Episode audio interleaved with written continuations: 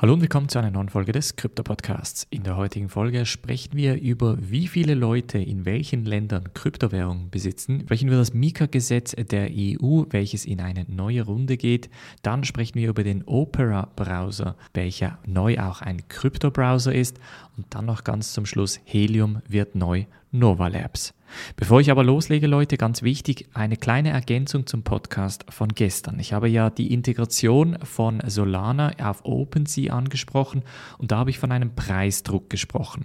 Und jetzt hat korrekterweise jemand aus der Mitgliedschaft erwähnt, dass der Preisdruck ja generell etwas Negatives sei. Ich meinte da aber natürlich den Preisdruck nach oben. Also bitte entschuldigt die unkorrekte Wortwahl da. Und das ist natürlich wichtig, denn schlussendlich wird die Nachfrage nach Solana steigen, weil mehr Projekte jetzt auf einem größeren Marktplatz zur Verfügung stellen und die Leute somit eher auf diese günstigeren NFT-Projekte setzen werden. Daher der Preisdruck nach oben und das hat sich ja dann auch im Preis ein wenig gezeigt.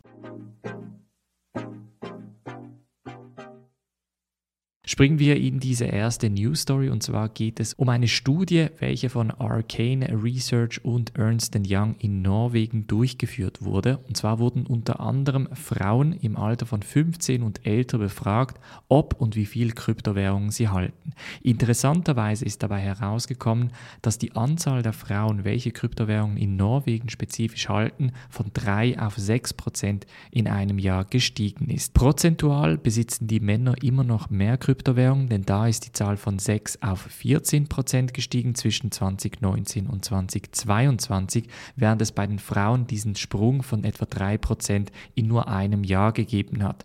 Und das zeigt einfach, dass allgemein das Thema Kryptowährungen immer interessanter wird für ganz unterschiedliche demografische Gruppen. Man kann jetzt so etwa Handgelenk mal Pi sagen, dass etwa 10 Prozent der norwegischen Bevölkerung Kryptowährungen hält. Das wären etwa 420.000 Leute. Das zeigt uns wiederum aber, dass wir immer noch sehr, sehr früh sind. Das heißt, selbst wenn diese 10% Kryptowährungen halten, bedeutet das nicht, dass sie neben den Kryptowährungen nicht auch noch Aktien, Fiatgeld, Gold etc. halten. Das heißt, diese Zahl wird nicht nur steigen, sondern auch prozentual in der Verteilung des Portfolios meiner Meinung nach steigen. Interessanterweise ist zum Beispiel die Verteilung in der Türkei um einiges stärker in Richtung der Frauen.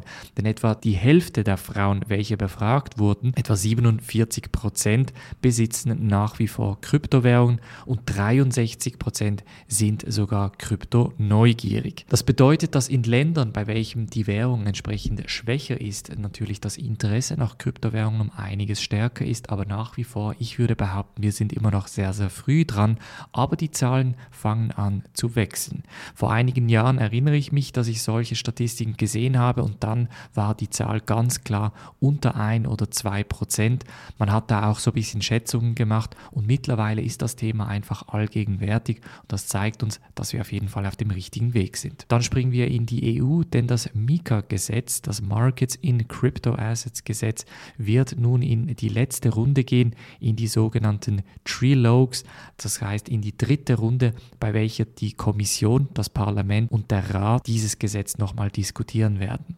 Sehr wahrscheinlich wird sich da nicht fundamental etwas ändern, das heißt grundsätzlich, wenn das Gesetz durch diese ersten zwei Phasen durch ist und da ganz klar entweder abgelehnt oder akzeptiert wurde, dann ist es meistens so, dass in diesen Trilogues der Entscheid gleich behandelt wird wie in der vorigen Runde. Wichtig ist allerdings, dass neben diesem Mika-Gesetz natürlich weiterhin noch das andere Gesetz mit dem Anti-Money Laundering, also mit der Anti-Geldwäsche läuft. Das heißt, diese sogenannte FATF-Regel wird momentan gerade im EU-Parlament diskutiert und man spricht davon, dass jegliche Transaktionen über 1000 Euro grundsätzlich gemeldet werden müssen bzw. überwacht werden müssen.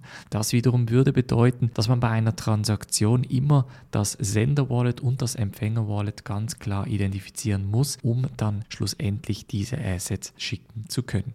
Jemand in der Mitgliedschaft hat einen Link geteilt, der ist sehr, sehr gut, mit, bei welchem man mit einem Klick mehr oder weniger an die EU-Abgeordneten einen Brief schreiben kann, bei welchem man erklärt, dass man gegen dieses Gesetz ist und wieso genau. Wer diesen Link möchte, kann das gerne in der Mitgliedschaft machen, bluealpineresearch.com slash Mitgliedschaft. Dann springen wir zum Crypto-Browser Opera, ein sehr bekannter Browser noch, auch schon von früheren Zeiten, hat so ein bisschen manche Wandel gemacht, hat sich aber immer wieder neu positioniert, unter anderem zum Beispiel mit einer VPN-Funktion und neu eben auch mit einer Wallet-Funktion.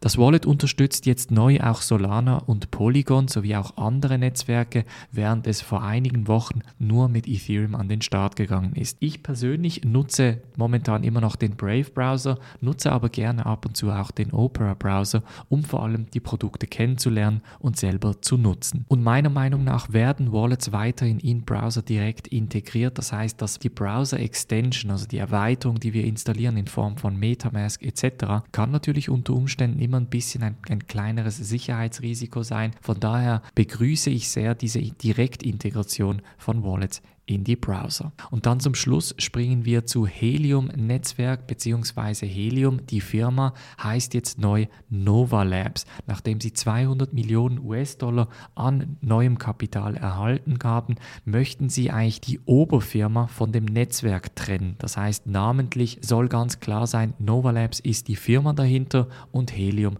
das Netzwerk. Auch interessant ist, dass in dieser Investitionsrunde unter anderem auch die Deutsche Telekom investiert ist. Denn viele von euch sind große Fans von Helium Netzwerk. Das Netzwerk wächst stetig und momentan kann man Hotspots in über 50.000 Städten weltweit finden. 5.000 Städte werden jeden Monat hinzugefügt. Helium, das Netzwerk, kämpft allerdings nach wie vor mit einem Lieferkettenengpass, denn seit dem letzten Jahr, nachdem der Preis von Helium so in die Höhe geschält ist, möchten viele Leute diese Miner kaufen und daher sind viele der Produzenten der Miner stark im Verzug. Man kann diese Miner nach wie vor auf eBay und anderen Secondhand-Seiten kaufen, natürlich mit einem extremen Aufpreis. Von daher ist natürlich da immer Vorsicht geboten. Vor allem sollte man kurz die Kalkulation machen, ob sich ein Miner in dieser Region lohnt. Das Gute an Helium ist, da alles transparent ist, kann man auch die Miner in der Region mal anschauen und auch schauen, wie viel Geld sie effektiv verdienen. Und so kann man es etwa Handgelenk mal Pi hochrechnen, ob es sich für deinen Standort lohnt. Das war's von der heutigen Folge. Ganz wichtig, Leute. Bis heute gilt noch der Vorbestellerpreis des NFT-Kurses. Danach wird der Preis steigen. Wenn also du noch auf der Kippe bist bezüglich NFTs und wenn du NFTs kennenlernen möchtest, was die riesigen Chancen sind, wie das Ganze funktioniert, dann würde ich dir natürlich den NFT-Kurs ans Herz legen. Den Link dazu findest du in der Podcast-Beschreibung. Wir hören uns morgen wieder. Macht's gut und bis dann.